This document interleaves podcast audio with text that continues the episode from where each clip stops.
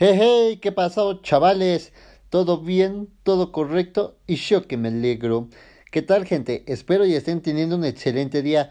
Hoy en la programación de Radio Bomba les tenemos un tema muy interesante que espero les sea de gran utilidad. Así es, les estoy hablando de los primeros auxilios psicológicos. Sin más preámbulo, a darle candela.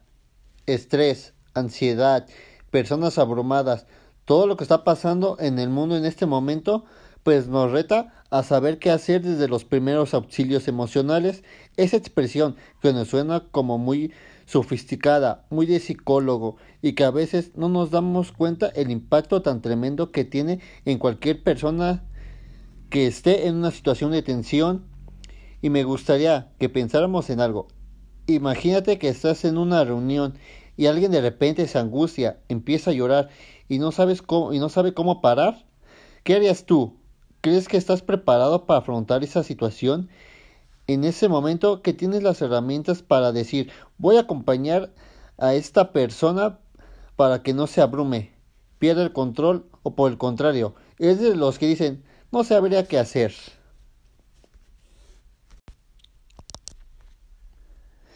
Precisamente es el tema del que quiero que hablemos el día de hoy. Lo que todos tenemos que saber sobre los primeros auxilios psicológicos y quiero que empecemos a revisar qué es eso que entendemos por primeros auxilios psicológicos.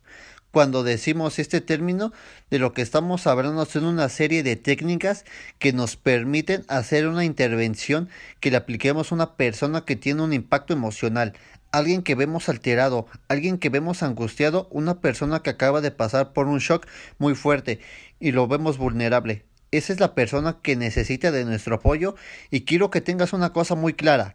Esta situación de crisis en la que estamos en el mundo, en la que estamos viviendo con el tema económico, el tema de la pandemia, el tema social, nos está invitando a que tengamos respuestas empáticas y que apoyemos a los otros seres humanos que están sufriendo y que a veces nosotros podemos tener las herramientas para hacerlo. Y este es un primer paso que yo creo que es muy importante. Me encantaría que lo compartieras con otras personas, porque entender esto no solamente es para los psicólogos, para los psiquiatras, para los terapeutas, sino que todos tenemos que saberlo. Mira, que esto es como cuando a uno le hablan de primeros auxilios, de los normalitos, de qué hacer cuando una persona se corta, qué hacer si alguien se atraganta, y muchos no sabemos de eso, muchos decimos, venga, yo no sé qué hacer si esa persona le da un paro cardíaco. ¿Cómo actúa en esos temas? Hay muchas otras personas más versadas, pero en primeros auxilios psicológicos yo creo que son muy pocas las personas que manejan estos temas, y por eso quise que hoy precisamente pues habláramos de esto. Entonces vamos entrando en materia. Lo primero que quiero que sepas es que los primeros auxilios psicológicos tienen como objetivo uno, proteger a la persona que está angustiada y dos, reducir el sufrimiento mientras pasa. Lo podemos ayudar a que hable con un psicólogo, con un psiquiatra o con un terapeuta calificado. Pero esto no solamente es para los profesionales de la salud.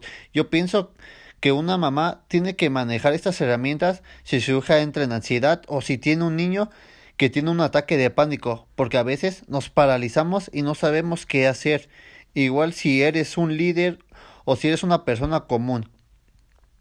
Todos tenemos que saber de esto, porque a veces no sabemos qué hacer en ese momento, si lo que vamos a hacer es paralizarnos o embarrarla y le decimos algo que en vez de ayudarle a la persona a manejar la situación, pues acabamos haciendo más daño que bien.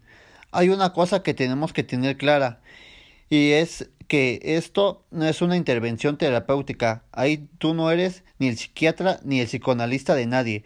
Tú lo que estás haciendo es brindarle apoyo con una estructura para que la persona pueda tranquilizarse pueda salir de sentirse abrumada a decir, venga, me siento con un poquito más de control, estoy más en calma, tengo más claridad para ver qué es lo que está pasando y que en ese momento de alteración, pues nosotros digamos, ok, puedo manejar esto con cabeza fría, puedo regularme y ayudar a que esa persona se regule.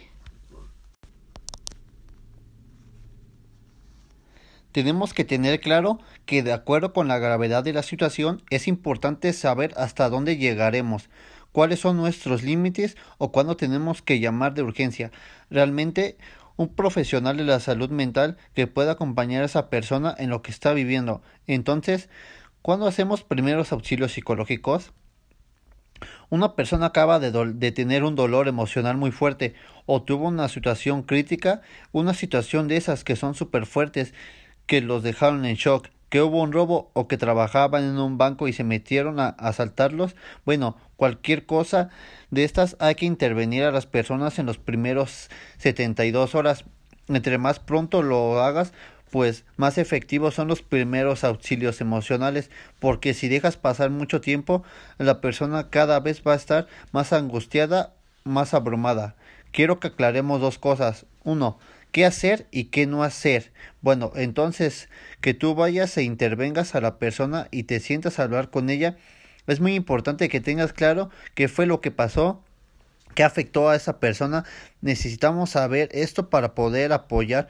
Todo lo primero tener claro qué fue lo que le pasó a la persona, qué el afecto segundo, con qué apoyo psicosocial cuenta, si tiene esposo, tiene un hermano, tiene un familiar a quién llamamos para que venga y sea su red de apoyo. Una vez tú salgas y tercero cuáles son los riesgos a los que está expuesta esta persona en este momento si la vemos muy agitada físicamente de un lado al otro angustia bueno busquemos llevarla a un lugar donde esté más segura donde no esté junto a un balcón donde no vaya a cruzar la calle y la arrolle un carro. Mira que estas cosas que a uno le pueden parecer obvias, pero no son en un momento de esos en los que tienes que acompañar a una persona que está angustiada. Son cosas que tienes que tenerlas claras para que se considere y lo otro, mantén la calma. Tienes que ser capaz de estar equilibrado para que genere resonancia límbica para que tu cerebro, tus neuronas espejo, cuando se conecten con las personas que tú vas a hablar, pues le transmitan esa tranquilidad, que respire lentamente, que hables de una manera pausada, que escuches qué es lo que la persona te está diciendo, porque si te aceleras y vas rapidísimo, pues lo que vas a hacer es angustiarla más. Entonces, ya sabes, mantener la calma, buscar un lugar tranquilo donde haya menos distracciones, menos contaminación auditiva y escuchar con mucha apertura.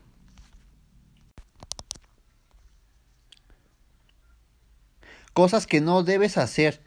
No prometas lo que no puedes cumplir, entonces no le digas cosas como siempre podrás contar conmigo, sino siempre van a poder contar contigo o me puedes llamar en el momento que sea, porque la persona como está angustiada en cualquier otro momento que siente ese tipo de emoción, te escribirá a las 3 de la mañana o te llamará un domingo a las 3 de la tarde cuando tú puedas estar ocupado.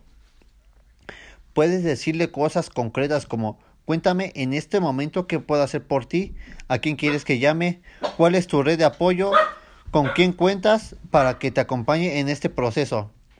No prometas lo que no puedes cumplir, no se olvide, no exageres tus habilidades, entonces no creas que le vas a hacer ahí el proceso terapéutico en 10 minutos.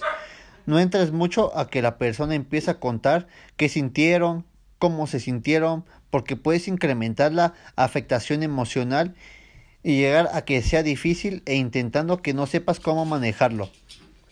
Lo que sí puedes hacer es ofrecerle algo como un vaso de agua, decirle algo como ¿qué te parece si hacemos este ejercicio de respiración? Y comienza a respirar con la otra persona para que así logre reducir la agitación. Tienes que tener mucha claridad en las creencias religiosas, culturales, sociales, afectan en ese instante, entonces a ver si le puedes acercar a una distancia o no hacerlo. Si es conveniente el contacto físico o debes mantener una distancia prudente y no tocar a la persona. Todo eso son cosas que rápidamente tenemos que hacer como una evaluación para no ir a cometer errores y que la persona se sienta mucho más vulnerable. Todo depende de la situación que estemos enfrentando. No es lo mismo que estés hablando con una persona víctima de abuso sexual a alguien que acaba de ver un accidente. Todo eso tiene que ver con que tomemos mejores decisiones en el instante previo a los primeros auxilios. Algo súper importante en ese aspecto es escuchar el doble de lo que estamos hablando, a sentir con la cabeza, que la persona entienda que tú le estás escuchando, que sienta que le estás hablando de una manera cercana. Mira, que son cosas como complejas, pero que cuando nosotros los ayudamos a que se sientan empoderados, disminuye la afectación, que es normal que veas que en estos casos las personas tiemblen, que lloren, que se muevan de un lado a otro o que los veas que se quedan como paralizados o que están asustados mirando para diferentes lados. Si eso pasa, lo que tú tienes que hacer es bajarle a la velocidad de cómo hablas, de cómo te mueves, de cómo escuchas a la persona, hablarles de una manera cercana, ayudarlos a que se tranquilicen, tener un tono de voz suave, no proporcionar sonidos fuertes porque la persona puede sentirse abrumada o empezar a golpear con los dedos sobre la mesa o sobre alguna cosa, porque esto les transmite ansiedad. Si es que no es nada tan grande, pero es muy importante. Si tú ves que la persona está muy angustiada y tienes ahí a la mano hielo o algo frío, le dices que lo tome entre las manos y que respire lentamente. El contacto con la temperatura diferente le va a ayudar a calmarse y a sentirse mucho mejor. Incluso la persona que la vemos que está a punto de tener un ataque de pánico, el lavarse la cara con agua fría o en el lugar donde esté, si puede comer un poquito de hielo o algo frío, hace que la persona se relaje y se tranquilice. ¿Qué es la clave en ese instante? No acelerar como el que la persona gestione todo lo que está viviendo, porque no acelerarlo, porque la persona se va a angustiar más. Entonces, si la persona es religiosa y requiere orar, permite hacerlo, que haga independientemente de sus creencias. Es decir, bueno, acá soy simplemente haz lo que te ayude a sentirte en calma. ¿Qué necesitas para sentirte mejor? Eso lo podemos hacer con adultos mayores, incluso con los niños, pero tenemos que tener claro que hay que actuar.